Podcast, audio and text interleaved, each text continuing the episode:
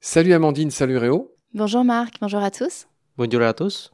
Ravi de vous retrouver pour ce dernier épisode de notre série qui est consacrée à l'Indonésie et évidemment à ce que vous y faites. Je rappelle que vous travaillez tous les deux pour une ONG qui s'appelle Planète Urgence. Planète Urgence, en gros, ils font quoi? Eh bien, vous aidez les populations locales, vous coopérez avec eux, bien sûr, euh, pour prendre soin de la forêt qui a tout autour d'eux. On a vu que vous aviez deux projets phares. Dans le dernier épisode, on a parlé de ce qui se passe à Java dans le cadre d'un projet qui s'appelle Merci. Alors Merci, c'est un acronyme en gros, et le M, c'est pour mangrove. Et donc, ça vise à protéger ces barrières, ces remparts naturels contre les cyclones et les, euh, et les tsunamis. En France, on a peut-être oublié, mais en 2018, il y a eu à nouveau un tsunami terrifiant qui a ravagé les côtes euh, de Java.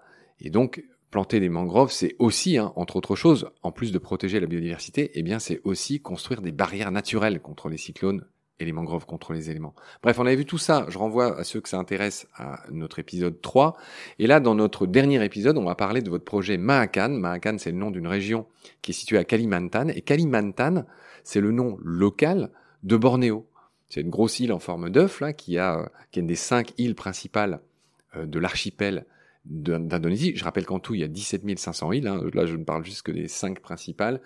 Et l'animal fétiche de cet endroit, c'est le très curieux nazik. On entend nasal là-dedans, et c'est un singe qui s'appelle Proboscis monkey en anglais. Et c'est vraiment un singe dont le mâle a un nez énorme, une sorte de, je ne sais pas à quoi le comparer, une sorte de banane à la place du nez, euh, qui en fait un être très rigolo, euh, qui a été en plus immortalisé par Hergé dans Vol 714 pour Sydney. Et il y a cette scène fameuse, je crois qu'il y a cinq cases en tout, où on voit ce singe et il y a Alan qui est un des méchants qui le compare au nez. Il se souvient plus c'est qui, mais en fait c'est le nez de son chef qui est juste à côté de lui, le fameux et sinistre Rastapopoulos. Voilà, pardon, j'étais un peu long. Réo, est-ce que tu pourrais nous expliquer en quoi consiste ce projet à Mahakan, qui se situe à l'est de Bornéo, Kalimantan? Qu'est-ce que vous faites en deux mots là-bas? Sur la zone de Kalimantan, Planète Urgence a une action dans deux écosystèmes, dans le delta de Mahakam et à Tulukadam. Dans les deux écosystèmes, les mangroves sont dégradées car ce sont des zones de plus en plus converties en parcs aquacoles. Près de 50% des zones de mangroves ont déjà été dégradées et converties en parcs. Notre action est donc de réhabiliter ces écosystèmes avec les communautés locales. Moi, j'ai eu la chance d'aller dans le delta de Mahakam et j'ai eu la chance d'aller dans beaucoup d'endroits forestiers euh, tropicaux. C'est peut-être euh, l'endroit où j'ai eu le plus mal euh, à la terre. Tu arrives dans Delta, tu vois des grosses mines qui sont autour de toi, des, zones qui sont euh, sécurisées où tu n'as pas le droit d'aller, ou qui étaient couvertes de forêts, il n'y a plus rien. Tu vois euh, de l'extraction euh, de pétrole avec des grandes barges qui passent à côté de toi quand tu es sur ta pirogue. Et puis tu vois des parcs aquacoles partout. En fait, ils laissent une petite bordure de mangroves pour faire semblant, mais derrière, c'est vide. T'as que des parcs. Vraiment, ça, te fait un sentiment où tu te dis, mais oh, on en est arrivé là. Bon, et vous, ça tombe bien, vous faites partie de ceux qui essayent de limiter ça et, surtout de replanter des mangroves. Hein. En fait, cet écosystème euh, a été détruit pour créer des parcs à crevettes et à crabes. Donc, on a plein de pêcheurs qui sont souvent employés par des gens qui sont dans les villes hein, euh, et qui vont utiliser ces zones. Euh, le problème, c'est que quand tu as un parc où tu n'as plus du tout de végétation, tu vas manquer d'oxygène. les crevettes, elles vont peu grandir et donc très rapidement, en fait, ils sont obligés de couper ailleurs.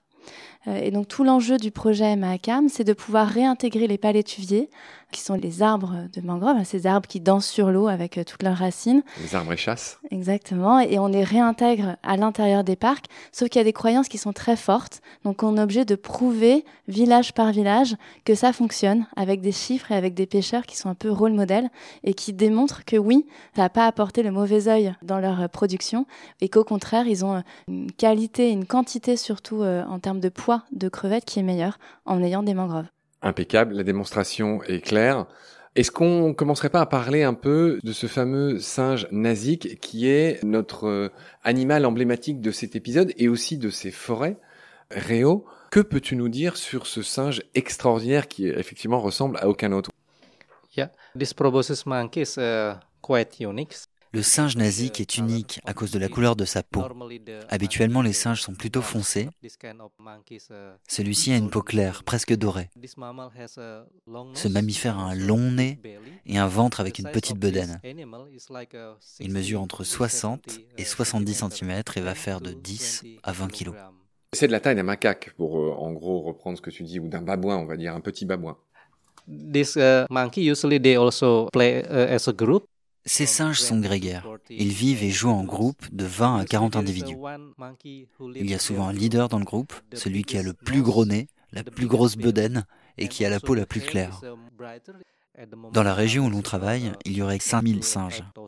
Le chiffre augmente tout doucement dans la région, sachant qu'une femelle ne peut donner naissance qu'à un bébé à chaque fois. Amandine, donne-nous quelques précisions sur cette incroyable curiosité de la nature. C'est vrai qu'il n'est pas le plus le singe le plus élégant, mais ça n'a aucune valeur ce que je viens de dire. Enfin, évidemment. Moi, je l'adore ce singe. Euh, il a quand même un nez qui peut aller euh, en dessous du menton. Hein, donc, euh, imaginez-vous la, taille du nez. Mieux que ma grand-mère, paix à son âme, elle avait un immense nez. elle pouvait toucher son nez avec sa langue, figure-toi, ma grand-mère Marie. Alors, la maman de ma maman. Je sais pas si ça veut dire quelque chose. Du coup, tu as le mâle et la femelle hein, qui ont cet organe euh, proéminent, euh, mais le mâle beaucoup plus que la femelle, puisque l'enjeu pour euh, le mâle, c'est aussi de séduire la femelle grâce à ce nez-là. Ce qui est intéressant aussi, c'est qu'il y a une étude en 2018 qui peut être presque amusante, où on voit que la taille du nez serait corrélée à celle des testicules, ce qui fait que plus un mâle a un nez important, plus il a de chances de séduire la femelle. Il y a aussi une autre spécificité, c'est quand le nasique il est agité, euh, et notamment quand il va y avoir des humains à proximité, son nez peut devenir plus rouge parce que il y a un afflux sanguin qui arrive. Et il utilise aussi ce nez comme euh, une caisse de résonance où ça va amplifier ses cris. Et plus il va vieillir, et plus en fait il pourra avoir des cris de forte amplitude. Réo, s'il te plaît, est-ce que tu peux me parler du crocodile marin qui est tout simplement le plus grand crocodile du monde? Vous en avez dans vos régions où vous faites ce projet Maakan. Parle-moi du crocodile marin. c'est très souvent que l'on croise des crocodiles marins sur nos zones d'intervention. Ça arrive régulièrement que de jeunes crocodiles sautent à l'eau pour se rapprocher de nos embarcations. Ils font souvent 5 à 6 mètres à taille adulte. Dans nos zones, ils sont peu agressifs. Je pense que c'est lié aux nombreux parcs aquacoles qui leur permettent de se nourrir à leur faim. Dans d'autres localisations, ça n'est pas la même histoire. On reporte des décès régulièrement des gens qui se font attaquer quand ils nagent. C'est aussi un ennemi des singes nasiques qui les guettent quand ils sont en train de jouer au sol et les attaque. On fait toujours attention quand on voit des singes jouer au sol, car on sait que les crocodiles ne sont peut-être pas loin. Alors, moi, je voulais rajouter un petit mot sur les crocodiles marins. C'est le plus grand crocodile du monde. Les plus grands auraient atteint 10 mètres. Euh, ces records n'ont pas été homologués, mais aujourd'hui, jusqu'à aujourd'hui, ils peuvent atteindre 6 mètres. Donc, ils sont vraiment énormes. Il y a des attaques. Apparemment, il y a un mort par an chaque année en Australie. C'est pas beaucoup, mais ça suffit à en faire une, une terreur dans le monde entier. Il y a plein de films plus ou moins réussis qui ont été faits sur les crocodiles marins. Voilà, il y aurait mille choses à dire. On va pas pouvoir tout dire dans, dans ces épisodes, c'est pas le but. Hein. Notre star, c'était c'était le Nazik, mais il y aurait mille choses à dire sur la façon dont la température du nid détermine si les crocodiles sont mâles ou femelles. Il y aurait mille choses à dire. On fera des épisodes dans Baleine sous gravillon sur le crocodile marin. Réo, est-ce que tu peux nous parler d'autres espèces typiques de cet endroit? Et je pense notamment au macaque crabier, au macaque euh, qui s'appelle long-tail monkey en anglais, macaque crabier. Il a un autre nom en français, euh, Amandine. C'est le macaque à, face rouge? À face rouge ou crabier. Ouais. Ces trois noms le décrivent bien. Réo, can you tell us more about this long-tail monkey? Yeah, so long-tail monkey is more or less like the monkey in general. Alors le singe à longue queue a une peau sombre comme la plupart des singes, au contraire du singe nasique. Il est beaucoup plus agressif que le singe nasique, et d'ailleurs, tous les deux ne cohabitent pas vraiment. Nos équipes et partenaires de terrain vous le diront. Quand vous avez un singe à longue queue quelque part, vous n'aurez pas de nasique, car ils ont des territoires bien distincts dans l'écosystème de mangrove. Le singe à longue queue vit exclusivement en Asie du Sud-Est. On le retrouve aussi à Hong Kong, Ils mangent du crabe, mais sont devenus plus généralement omnivores. Un autre fait intéressant sur cet animal est que les membres mâles du groupe quittent la tribu à l'âge de la puberté. Des études récentes ont d'ailleurs démontré que ce singe utilise des outils pour casser et couper sa nourriture.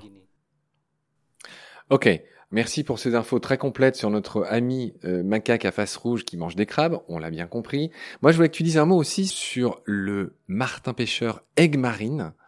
c'est un beau nom et c'est un, un, des plus beaux oiseaux du monde. Il ressemble beaucoup au nôtre.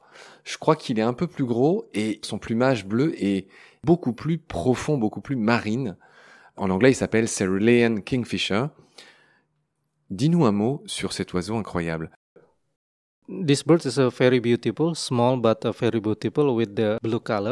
Cet oiseau est très beau, petit, mais très beau grâce à son bleu éclatant. Au-delà de sa couleur, c'est aussi un signal pour les pêcheurs pour identifier les bonnes zones de pêche. Dans ma région, quand un pêcheur voit un martin pêcheur aigle marine, il sait que c'est là où il va lancer son filet. c'est très intéressant. Voilà, donc c'est un peu les indicateurs des pêcheurs. On a compris. Réo, est-ce que tu peux nous raconter précisément ce qui est fait par vous, par Planète Urgence, dans ces coins-là Comment on réconcilie bah, tout simplement le vivant, l'environnement, avec les gens qui vivent autour? Nos projets appartiennent vraiment aux personnes locales. Ils en sont les acteurs et les propriétaires principaux. Que ce soit la plantation, la restauration, la gestion des pépinières, le suivi, c'est eux qui vont nous dire ce dont ils ont besoin en termes de revenus durables, les formations qui les aideraient, le matériel pour une pêche durable. On sent réellement, après nos actions de sensibilisation, qu'ils prennent en considération tout ce qu'ils apprennent et qu'ils ont à cœur de devenir des acteurs de leur environnement. On voit les changements de pratique directement. C'est une clé de succès pour nos projets. Si on ne les engage pas dans la durée, ça ne fonctionne pas. Au-delà des communautés, c'est aussi primordial de travailler avec les scientifiques, les universités, les experts locaux.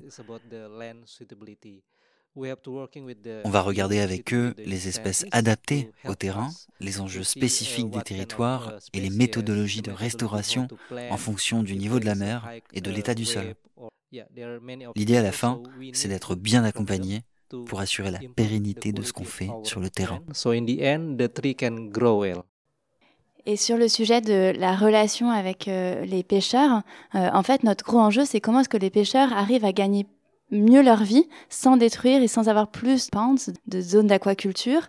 Et on travaille beaucoup avec les femmes pour euh, tout ce qui va être déchets alimentaires, déchets de crevettes, etc. Qu'est-ce que tu peux en faire? Euh, Et notamment, il y a toute une coopérative de femmes qui s'est montée et qui fait des chips de crevettes.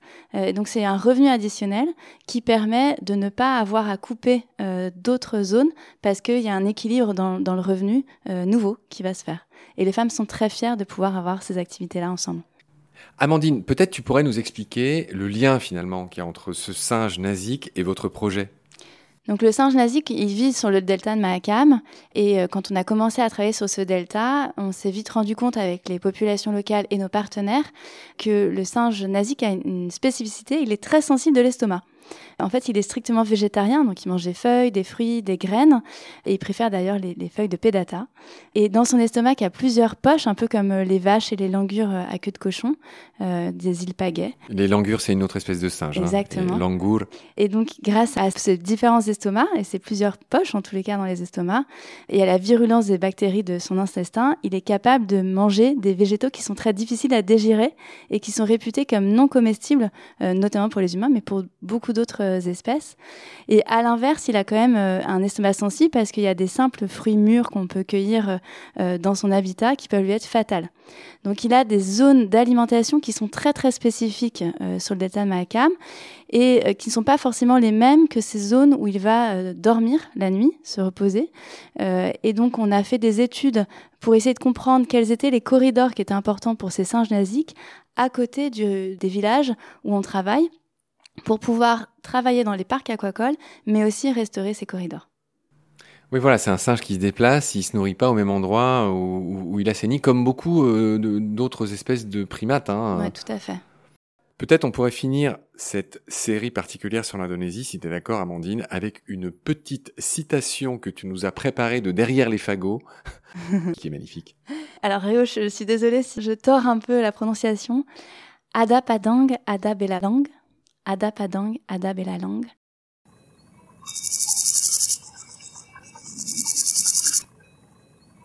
Là où se trouve le champ, là doit vivre le criquet. Moi, j'aime beaucoup cette citation parce que tout comme le criquet, en fait, qui n'a pas d'autre choix que de se nourrir et de se contenter de l'herbe du champ, euh, l'être humain doit lui aussi euh, vivre dans l'écosystème où il est. Pour moi, c'est un vrai clin d'œil à tous ceux qui mettent des sommes monstrueuses pour permettre à l'homme de vivre ailleurs, sur d'autres planètes. Et on pourrait utiliser toute cette énergie et tous ces financements pour préserver la planète qu'on a aujourd'hui tous et qu'on partage, la planète Terre. Écoute, il n'y a absolument rien à rajouter à ce que tu dis. Voilà ce qu'on pouvait dire dans ce dernier épisode qui est aussi euh, la fin de cette série qui était dédiée au travail de Planète Urgence en Indonésie.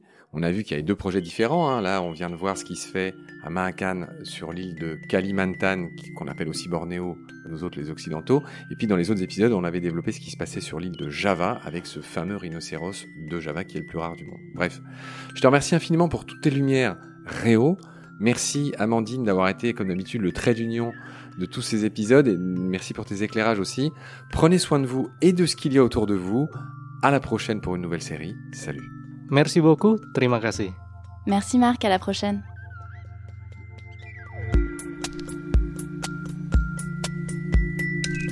Pendant notre combat, nous deux, tu avais l'œil du tigre, tu en voulais ce soir-là. Il faut que tu retrouves ça maintenant. Et la seule façon, c'est de recommencer au commencement. Tu vois ce que je veux dire?